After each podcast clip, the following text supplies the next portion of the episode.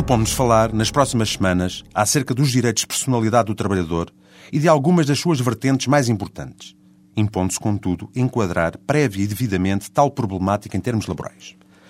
O direito do trabalho visa regular, preferencialmente, os múltiplos vínculos e realidades que emergem do contrato de trabalho e da sua execução.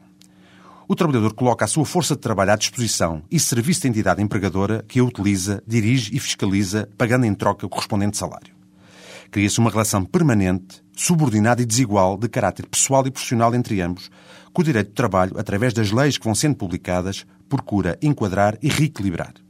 Antigamente entendia-se, grosso modo, que o trabalhador despia a sua pele de cidadão e de pessoa à porta da fábrica e vestia somente o fato de macaco de empregado, sujeito às ordens e interesses da entidade patronal. Esta visão alterou-se substancialmente, considerando-se que o trabalhador também era pessoa e cidadão de pleno direito dentro dos muros da fábrica ou escritório,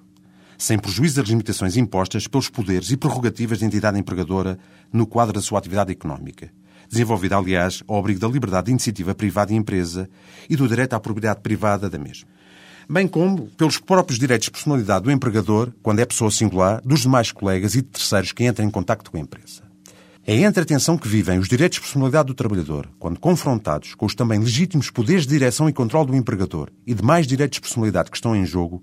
que o direito do trabalho procura encontrar o ponto de justo equilíbrio, o que, como veremos, nem sempre é fácil. Até para a semana.